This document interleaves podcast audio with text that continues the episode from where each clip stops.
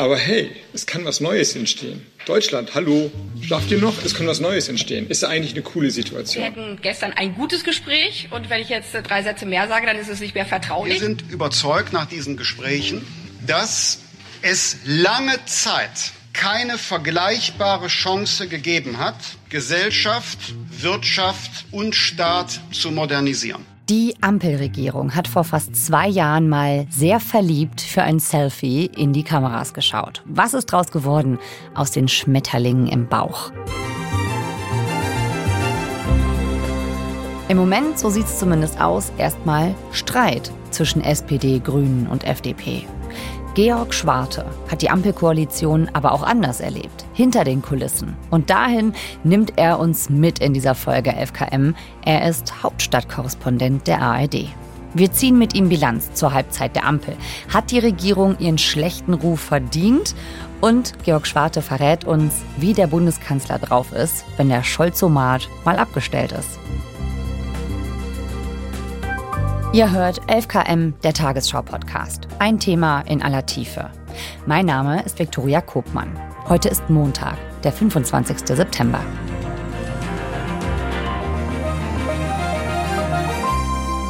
Georg, herzlich willkommen. Ja, hallo. Im Dezember 2021 gab es die große Premiere in Deutschland.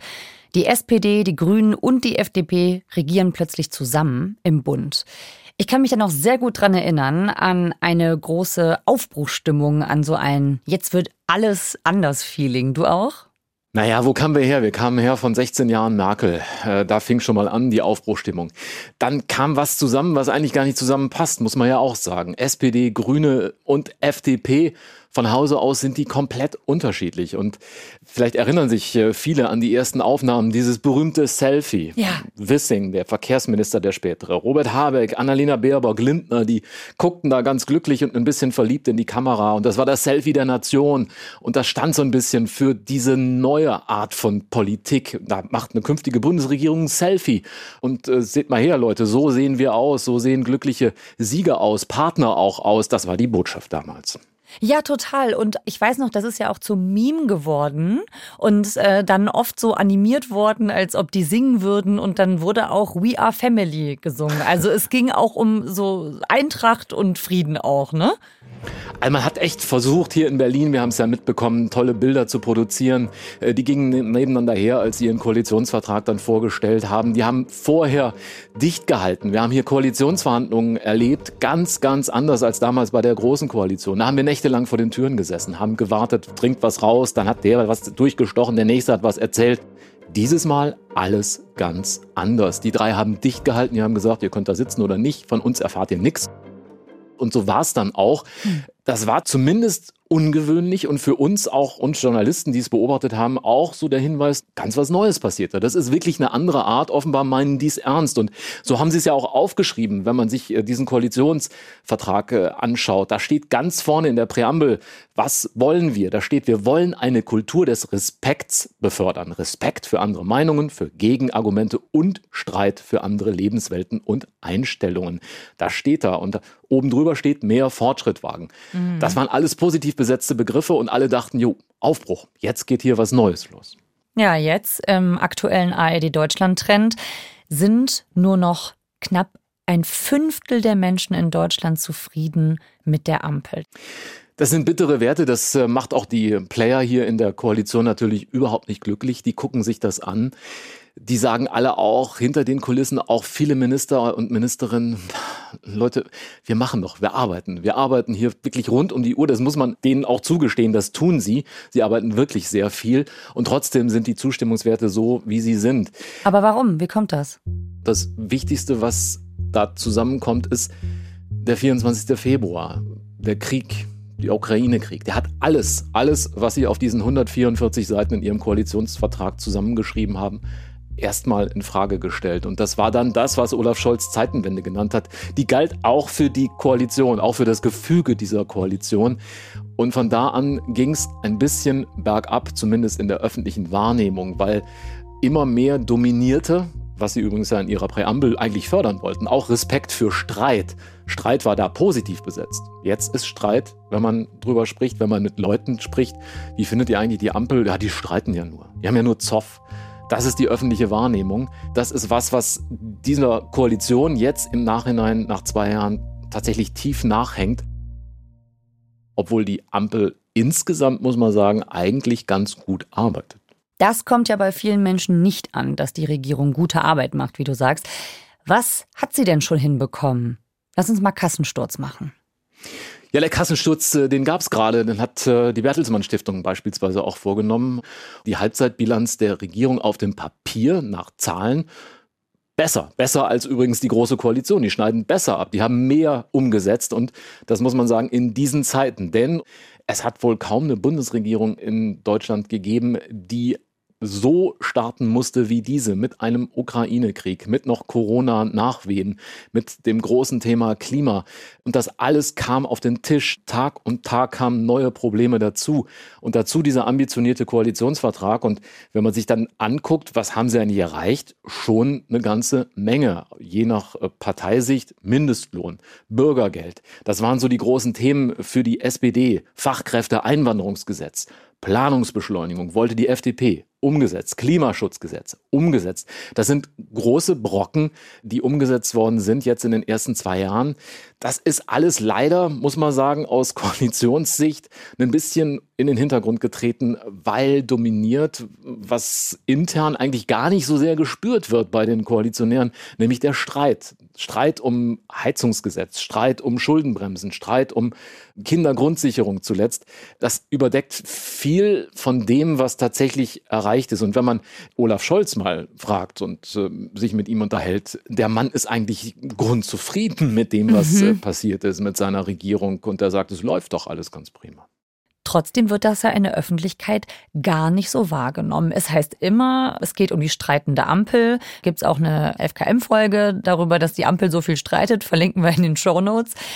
Aber woher kommt das eigentlich? Diese große Diskrepanz zwischen dem öffentlichen Bild von einer Streit statt einer Fortschrittskoalition?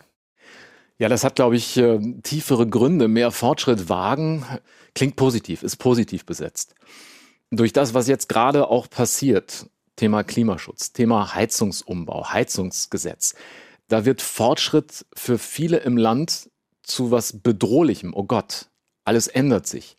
Das ist bei den Leuten ein Overkill an Änderungen. Der Eindruck, die wollen alles auf den Kopf stellen. Dabei ist es ein ambitionierter Koalitionsvertrag, der zu Anfang eigentlich von allen gut gefunden wurde. Dann kam aber der Ukraine-Krieg. Dann kam diese direkte Bedrohung auch für die Bevölkerung. Dieses Gefühl, was passiert denn hier gerade? Dieses Gefühl auch von Machtlosigkeit. Mhm. Dann kam die Energieknappheit, der Winter, wo man sich fragte, hat man Gas, hat man Strom, kann ich das bezahlen?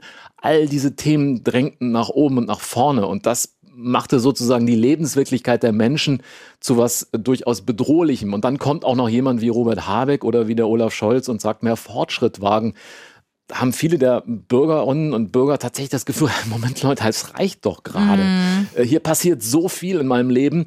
Also Fortschritt wird dann plötzlich von was Positivem zu was Negativem. Darunter leidet übrigens diese Ampel eben auch. Welche Rolle haben da eigentlich die Medien? Auch wir, müssen wir uns jetzt vielleicht auch mal an die eigene Nase fassen. Hat man da vielleicht zu kritisch hingeschaut oder sich sehr auch auf dieses Thema Streit und vielleicht auch Heizungsgesetz konzentriert? Ja, wir können uns so einen klitzekleinen Moment nur mit uns selber hier beschäftigen und in der Tat auch selbstkritisch sagen, natürlich. Ich meine, was interessiert uns mehr? Wenn Robert Habeck und Christian Lindner streiten und sich fetzen in der Öffentlichkeit und äh, bösartige Dinge übereinander sagen oder wenn beide Arm in Arm, wie ganz zu Anfang in Meseberg, gewissermaßen die Männerfreundschaft begründen. Auch diese Bilder gab es ja. Der Robert, die Annalena, der Christian. In Meseberg, da trifft sich die Bundesregierung regelmäßig zur Klausur, also da besprechen die Parteien dann einfach mal ein paar Tage lang in Ruhe wichtige Themen. Und das bröckelte dann nach und nach. Und natürlich auch wir hier im Hauptstadtstudio in Berlin gucken, wo streiten sie sich? Wo ist denn sozusagen die Differenz? Wo äh, gibt's die Auseinandersetzung? Und daran sind wir interessiert. Und wir müssen selbstkritisch natürlich auch sagen, nicht alles was wir dann als Zoff und als äh, Streiterei bezeichnen, ist tatsächlich am Ende auch Zoff oder Streiterei, sondern das ist eine Argumentation. Ein Streit ist per se nicht unbedingt schlecht. In der öffentlichen Wahrnehmung allerdings, wenn es nur noch darum geht, hat auch der Bürger und die Bürgerin den Eindruck, Leute, jetzt reißt euch mal am Riemen. Und das ist auch so ein bisschen übrigens die Politik von Olaf Scholz. Der hat vieles anders machen wollen in der Ampel. Der hat ein paar Dinge übernommen, übrigens auch aus seiner Zeit als Bürgermeister in Hamburg. Beispielsweise, dass das Kabinett, wenn die sich am Mittwochmorgen hier im Kanzleramt treffen, anders als bei Frau Merkel, sich nicht einfach an den Kabinettstisch sitzen, er mit der Glocke läutet und sagt jetzt mal Sachthemen, sondern die treffen sich vorher zum Frühstück. Klingt so ein bisschen oh. putzig, aber da stehen die dann eine Stunde oder sitzen zusammen und da wird dann geredet. Das sollte eigentlich dazu dienen, eben genau diese Streitpunkte in einem vernünftigen Gespräch miteinander aus der Welt zu schaffen. Mhm. Sollte eine andere Atmosphäre bringen. Finden auch übrigens alle Minister und Ministerinnen, mit denen man redet, wie ist denn eigentlich die Stimmung auch am Kabinettstisch oder wenn man ja da zusammensitzt beim Frühstückstisch? Mhm. Man versteht sich, die verstehen sich eigentlich gut, die sagen, eigentlich funktioniert das wirklich gut miteinander. Das Problem ist dann immer dann, wenn einer rauskommt und sich vor ein Mikrofon stellt und ähm, dann sozusagen die Parteibrille aufsetzt. Frau Paus, ist denn mit dieser Einigung jetzt auch klar, dass das Wachstumschancengesetz am Mittwoch im Kabinett durchgeht? Das kann nur Frau Paus beantworten. Das ist ja nicht richtig, das kannst nur du beantworten. Also ohne dich wäre es beim letzten Mal ja schon durchgegangen. Also insofern. Auf Twitter Wortgefechte übers Gesetz aus der FDP heißt es, von den 170 Seiten gehörten 120 in die Tonne. Ein Grüner nennt die FDP eine unzuverlässige und destruktive Clique. Hier ist der Gesetzentwurf an die Bild-Zeitung und ich muss also unterstellen, bewusst geleakt worden, um dem Vertrauen in der Regierung zu schaden. Wer Transparenz so interpretiert, dass er andere Leute anschwärzt, zerstört wahrscheinlich mit, mit Bewusstsein das Vertrauen in die Regierung. Das ist in diesem Fall passiert. Wenn wir schon bei Parteibrille sind, da gibt es eben diese drei unterschiedlichen, die eigentlich von Hause aus überhaupt nicht zusammenpassen. Die FDP ist eigentlich von ihrer Denkweise viel besser aufgehoben an der Seite der Union. Die ist aber jetzt hier mit drin und hier prallen natürlich drei unterschiedliche auch Weltbilder aufeinander. Ja. Du sagst also, insgesamt ist es hinter den Kulissen viel friedlicher, als das so nach außen wirkt. Und du bekommst das ja mit, denn seit wann bist du jetzt in Berlin als Hauptstadtkorrespondent? Ich habe äh, insgesamt jetzt elf Jahre Hauptstadt-Korrespondentenzeit äh, hinter mir, mhm. habe unterschiedliche Regierungen erlebt. Ich habe Schwarz-Gelb erlebt. Wir erinnern uns, oder einige erinnern sich vielleicht, da fielen äh, Worte innerhalb der Koalition Gurkentruppe und Wildsäue, so hat man sich damals beschimpft. Das gab's auch. Ich habe die große Koalition erlebt, da hat man sich das Schwarze unterm Fingernagel nicht gegönnt. Mhm. Die SPD saß im Maschinenraum, äh, die Union äh, kassierte sozusagen die Lorbeeren. Und jetzt eben dieses Dreierbündnis, wo sehr, sehr unterschiedliche Fraktionen versuchen, miteinander klarzukommen. Die sind zu Anfang angetreten, diese Wunschkonstellation, mehr Fortschritt wagen, wir machen jetzt alles anders. Mittlerweile nach zwei Jahren sagt übrigens auch jeder in dieser Koalition und hat es auch mitgekriegt, Leute, eigentlich sind wir auch nur eine stinknormale Koalition, mhm. wo es mal kracht, wo es sich reibt, äh, wo es Streit gibt. Und wir müssen uns jetzt mal zusammenreißen. Für alle, die jetzt nicht genau wissen, was genau so ein Hauptstadtkorrespondent eigentlich so jeden Tag macht, wie nah kommst du denn daran und wie genau machst du das als Korrespondent? Naja, man kommt nah ran, indem man zu beispielsweise Fraktionssitzungen geht im Bundestag. Da steht man vor der Tür, kann mit Abgeordneten reden, trifft Abgeordnete, geht in die Parteizentralen. Man reist, wenn man das Glück hat. In meinem Fall habe ich das beispielsweise mit den Ministern. In meinem Fall habe ich als Ressort das Kanzleramt. Das heißt, ich bin dann auch auf Reisen mit Olaf Scholz unterwegs. Ich habe mhm. als das Ressort, das Außenressort mit Annalena Baerbock, bin mit der Außenministerin auch in der Welt unterwegs. Und das sind Gelegenheiten, bei denen man eben einem Bundeskanzler oder auch einer Außenministerin doch ein bisschen näher kommt. Die kommen nämlich dann, während wir da unterwegs sind, in der Regel aus ihrem doch etwas luxuriösen Apartment vorne zu uns hinten ins Flugzeug, die da sitzen, die Journalisten.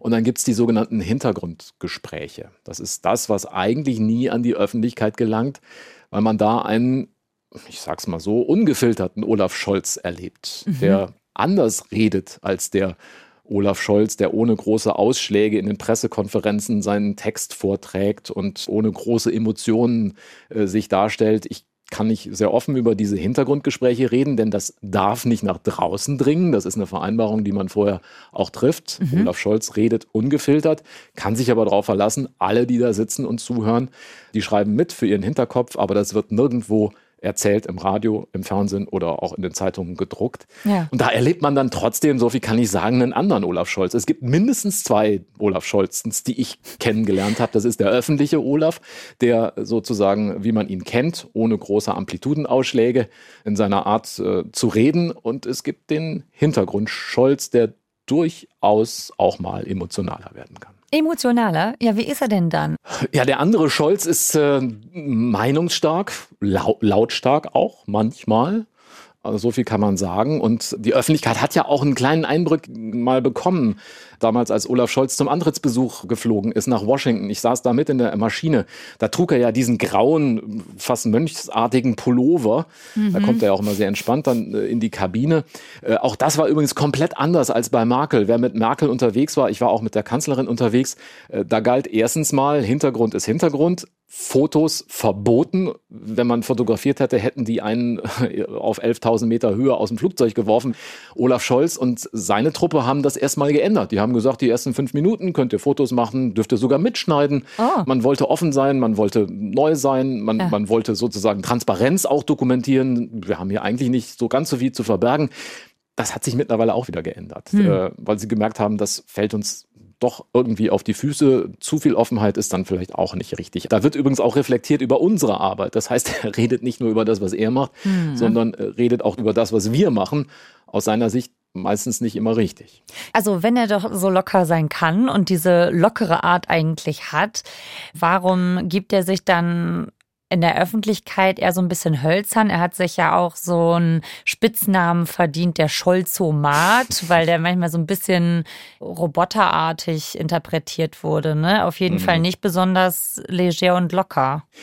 Scholz-Sumat stammt noch aus seiner Zeit als Generalsekretär, aber ist ein bisschen hängen geblieben an ihm und äh, manche in der Fraktion, die leiden tatsächlich drunter, dass dieser Olaf Scholz nicht mal aus sich rausgeht, denn auch das hat es ja gegeben. In der Rolle als Generalsekretär war das nicht so angebracht, das ist ja eher eine diplomatische Rolle, also hat sich Scholz das da vielleicht ein bisschen antrainiert, diese Scholzomatik-Rhetorik, aber eigentlich sagst du, ist ja gar nicht so der kann das. Der kann auch anders, dieser Olaf Scholz. Die Öffentlichkeit hat das jetzt mittlerweile zweimal erlebt, im Bundestag beispielsweise, bei einer Generaldebatte. Da war ein Friedrich Merz, der Oppositionsführer, der CDU-Chef, der hat vor Olaf Scholz geredet. Und der hat es da geschafft, zweimal diesen Olaf Scholz so zu reizen und ihm so auf die Nerven zu gehen, dass Olaf Scholz dann bei der Gelegenheit das Manuskript mal für fünf Minuten zur Seite gelegt hat. Aber Herr Merz, Sie haben einen merkwürdigen Leistungsträgerbegriff. Ich glaube, der fängt erst ab 120.000 Euro im Jahr an. Und Leute, die arbeiten und jeden Tag berufstätig sind und 40 Stunden, 45 Stunden die Woche arbeiten, zählen bei Ihnen nicht dazu. Deshalb haben Sie hier mal so schlankweg vorgeschlagen, dass Leute, die viele Jahrzehnte berufstätig waren, nicht mehr ein paar Jahre früher ohne Abschläge in Rente gehen können. Das finden Sie eine Bedrohung für das Zusammenleben in Deutschland, dass so fleißige Leute diese Möglichkeit haben. Was für ein Leistungsbegriff ist das bei Ihnen? Herr Merz, das musste jetzt sein, weil Ihr Popanz so groß war. Das war jetzt erst im September bei der Haushaltsdebatte. Und wenn Olaf Scholz ohne Manuskript redet, sind es immer die besten fünf Minuten seiner Rede, weil der Mann das tatsächlich kann. Da wurde er emotional, da wurde er laut, da versuchte er anzugreifen, zu erklären, da wurde er auch empathisch. Das ist all das, was auch viele Sozialdemokraten so ein bisschen vermissen und sagen, Mensch, Olaf, du kannst das doch. Denn das ist es, was auch in dieser Regierung ein bisschen fehlt, zumindest vor allen Dingen beim Kanzler eine empathische Erzählung. Jemand, der die Leute, die Bürgerinnen und Bürger auch in dieser Situation an die Hand nimmt und sagt, Leute, so und so ist das und ich erkläre euch das jetzt mal. Hm. Das geht Olaf Scholz ab. Hm. Dafür hat er bis vor kurzem, und er hat ihn ja immer noch, ich nenne ihn dann immer den Vizekanzlerphilosophen Robert Habeck gehabt, der ein ungleich besserer Kommunikator ist, ein Erklärer, ein Geschichtenerzähler und der das zu Beginn, auch nach dem Ukraine-Krieg, sehr, sehr gut für das Gefühl der meisten Beobachter gemacht hat, der eben der empathische Erzähler war, der anders mhm. war als dieser Olaf Scholz. Äh, so anders, dass sie manchmal bei der SPD schon ein bisschen neidisch auf diesen, diesen Habeck guckten und nach dem Motto, was, was macht der denn da? Wieso kann der das und warum macht das nicht der Kanzler? Mhm. Ja, weil Olaf Scholz im Grunde auch eben so ist, wie er ist, ziemlich unaufgeregt die meiste Zeit. Jetzt bist du ja nicht nur an Olaf Scholz nah dran. Du erlebst als Berlin-Korrespondent ja auch andere Bundespolitiker, auch wenn das Mikro mal aus ist. Du hattest zum Beispiel kürzlich erst ein ganz besonderes Erlebnis mit Annalena Baerbock, der Außenministerin. Stichwort Pannenflieger. Ja, ich meine, das war natürlich eine komplett bizarre Situation. Man fliegt mit der Flugbereitschaft der Bundeswehr. Ist übrigens ja auch nicht das erste Mal, dass es da Pannen gegeben hat. Annalena Baerbock hat sich in der Vergangenheit schon drüber aufgeregt und gesagt, meine Güte, warum passiert dann mir auch immer das? Und die ist äh, einmal beinahe zu spät zu einer UN-Generalversammlung beziehungsweise zu einer Debatte bekommen. Einfach weil das Flugzeug nicht rechtzeitig fertig war und man noch eine Zwischenlandung machen musste in Island ja. und ihr Vorredner bei der UN dann so lange reden musste, bis sie endlich da war. Diesmal waren waren die Startklappen, Landeklappen, die beim Start ausgefahren wurden, bei diesem Airbus A340, die ließen sich auf einer Höhe von 3000 Metern, normalerweise würden die wieder eingefahren, ließen sich nicht mehr einfahren. Die Kiste war randvoll betankt. Wir waren auf dem Weg von Abu Dhabi, da gab es die Zwischenlandung äh, nach Australien. Das war eine extrem wichtige Reise für diese Außenministerin. Die redet immer über die Indochina-Strategie der Bundesregierung. Sie war aber noch nie in der Region. Und jetzt war nach monatelangen Vorbereitungen eine Reise nach Australien, Neuseeland und Fidschi geplant. Und zwar mit ganz, ganz viel Programm. Ja, und dann das. Die mhm. Landeklappen lassen sie nicht einfahren. Kerosin ablassen über Abu Dhabi, über dem Meer. Ich meine, da sitzt eine grüne Außenministerin und guckt aus dem Fenster und sieht, äh, wie da 120 Tonnen äh, Kerosin abgelassen werden müssen, weil dieses Ding randvoll betankt war. Das war schon ärgerlich genug. Mhm. Ja, und dann ging es am nächsten Tag nochmal los und der Fehler wiederholte sich. Abu Dhabi, schon wieder. Außenministerin Baerbock schaut mäßig begeistert, als sie nach nur zwei Stunden wieder auf dem Flughafen des Emirats landet. Sich mittlerweile an meine Stimme gewöhnt haben. Und tatsächlich leider das gleiche Problem, was wir gestern hatten, wieder passiert. Am Boden bleibendes Flugzeug ein bisschen zum Sinnbild für ein ganzes Land. Und das Wort Flugscham bekommt eine ganz neue Bedeutung. Spätestens da war bei der grünen Außenministerin auch die gute Miene zum bösen Spiel verschwunden. Die kam mhm. dann nach hinten und war Fuchsteufelswild. Und die war wirklich wütend, weil das eine Reise war, an der ihr sehr viel gelegen war. Und das ist natürlich auch ein Bild, eine Bundesregierung, die es nicht mal schafft, die Außenministerin nach Australien zu bringen war so ein bisschen sinnbildlich für den Laden, der eben nicht richtig abheben kann und keinen Wind unter die Flügel kriegt. Also, ja, so wurde das wahrgenommen so, ne? Das ist natürlich das Bild, was seitdem diskutiert wird. Inwiefern ist das als Symbol für die Regierung begreifbar?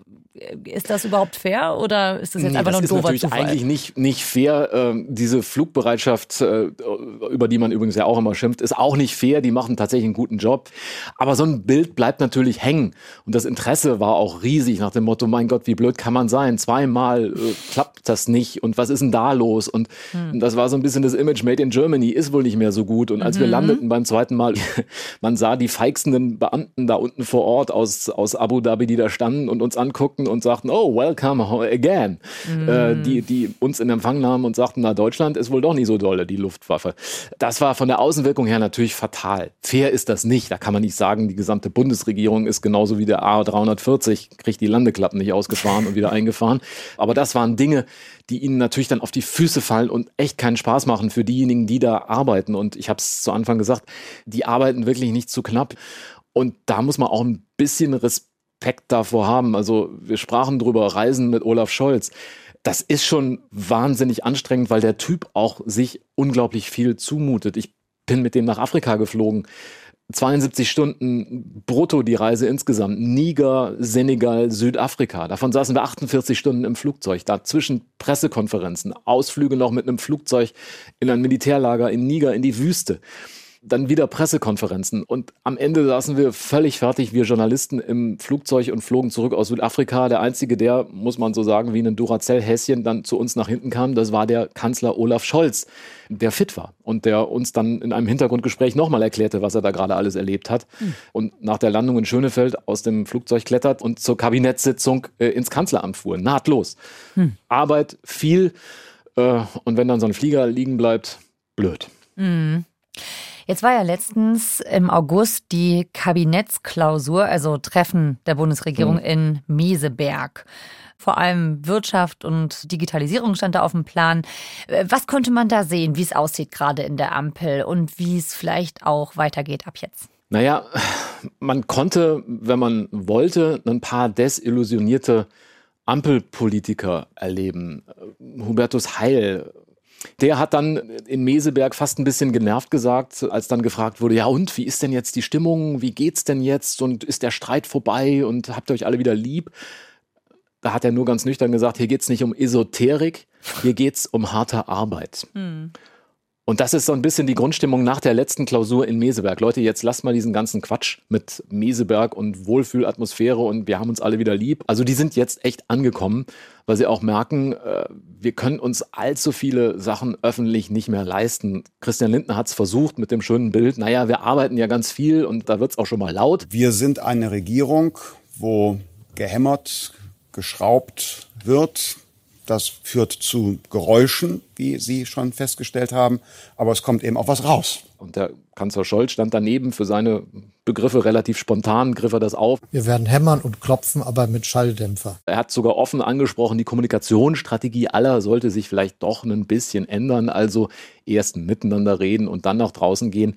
Frommer Wunsch, möchte ich mal sagen. Wir mhm. haben ja mhm. noch zwei Jahre vor uns. Wir haben die Halbzeit. Ähm, Aber zumindest äh, die Gefahr jedenfalls. ist vielleicht erkannt. Ne? Also zumindest gibt es ja eine Einsicht und anscheinend auch einen Wunsch zur Besserung. Ne? Also, dass man nicht mehr nur als streitende Koalition wahrgenommen wird. Ist das jetzt auch was, was vielleicht umgesetzt wird, dass das vielleicht so eine Wende ist jetzt nach Meseberg, diese demonstrative Harmonie?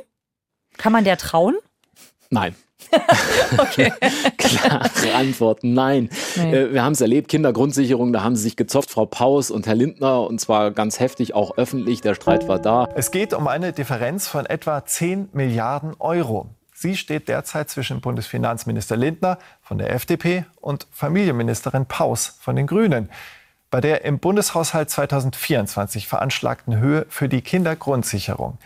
Denn Lindners Finanzplanung sieht dafür 2 Milliarden Euro vor. Paus jedoch hält 12 Milliarden für nötig. Und jetzt möchte ich gerne diskutieren mit Ihnen, mit der geschätzten Kollegin, mit der Öffentlichkeit, der Wissenschaft.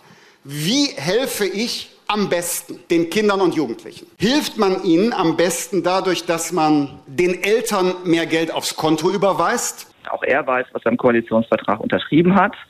Und er weiß auch, dass wir eine Gesamtverantwortung haben. Dann kam Meseberg, dann kam dieser Appell, Kommunikationsstrategie. Es ging gleich nahtlos weiter und geht auch nahtlos weiter. Strompreisbremse. Da gibt es den Streit zwischen SPD, zwischen Grünen und FDP. Die haben grundsätzlich andere Vorstellungen bei diesem Thema. Da wird es dann weitergehen. Und ich muss ganz ehrlich sagen, wir haben jetzt Halbzeit. Zwei Jahre stehen noch aus. Mhm. Das sind nicht unbedingt die beiden Jahre, wo es dann entspannter wird. Jetzt gerade im Oktober kommen Landtagswahlen in Bayern und in Hessen. Mhm. Und je nachdem, wie das da ausgeht, auch mit Blick beispielsweise auf den kleinsten Koalitionspartner, die FDP, die jetzt schon ein bisschen auf Krawall gebürstet waren, die immer die Dagegen-Partei waren, sehr häufig jedenfalls, die vieles verhindert haben, vieles auch nach außen getragen haben an Streit. Wenn diese Landtagswahlen nicht gut ausgehen für die FDP, dann muss man mal abwarten, wie der Ton in dieser Koalition wird. Im nächsten Jahr haben wir Landtagswahlen in drei ostdeutschen Bundesländern. Mhm. Und da werfe ich nur mal in den Raum das kleine Stichwort AfD.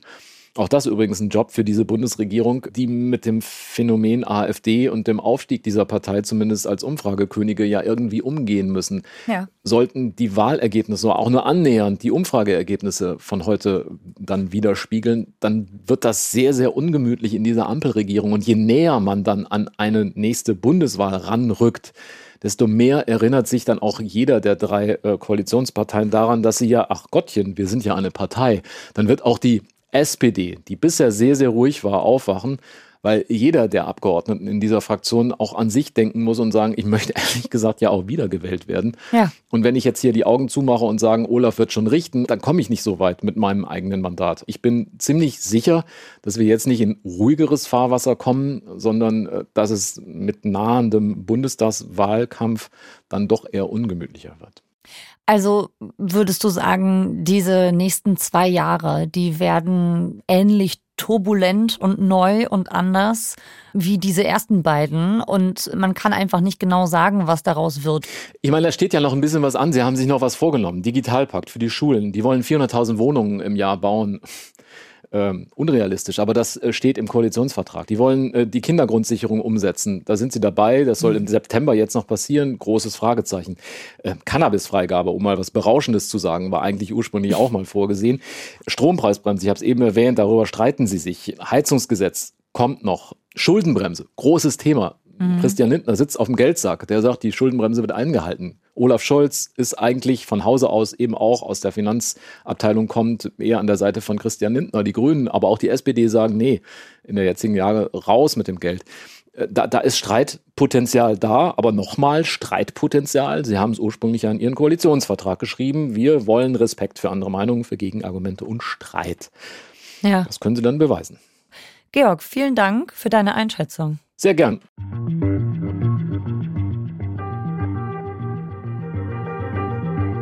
Die Ampelregierung hat Halbzeit. Das war 11KM, der Tagesschau-Podcast. Diesmal mit Georg Schwarte, der für die ARD den Politbetrieb in Berlin beobachtet und die Bundespolitiker auch mal sehr persönlich kennenlernt. Und auch morgen geht es bei 11KM um die Bundesregierung. Dieses Mal mit Blick auf die vergessenen Versprechen gegenüber afghanischen Ortskräften.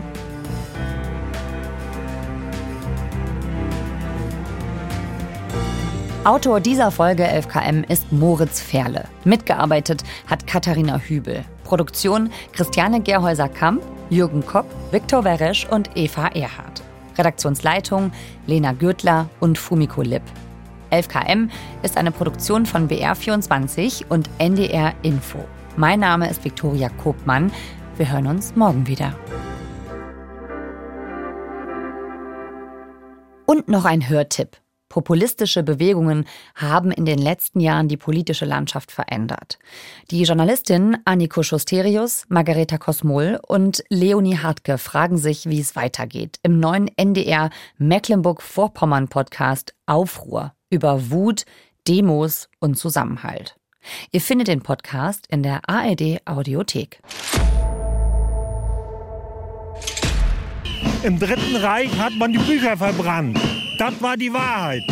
Und jetzt wird gesperrt. Ne? Also ich würde mich hier mit jedem hinstellen, wenn es für die richtige Sache ist. Liebe, Freiheit, Selbstbestimmung! Die behaupten, wir sind alle rechtsextrem. Nein, wir haben nur unsere Meinung. Wir haben einfach extrem recht. Es ist Frühling 2023. Wir stehen unter einer großen Deutschlandflagge am Hafen in Wolgast. Um uns herum die wöchentliche Demo gegen die Regierung, gegen den Krieg, gegen die Corona-Maßnahmen, gegen das LNG-Terminal, gegen Geflüchtete. Nicht nur hier, auch in vielen anderen Teilen Vorpommerns ist man ziemlich doll dagegen. Uns hört schon lange keiner mehr zu. Und da wird einfach über unsere Köpfe hinweg entschieden.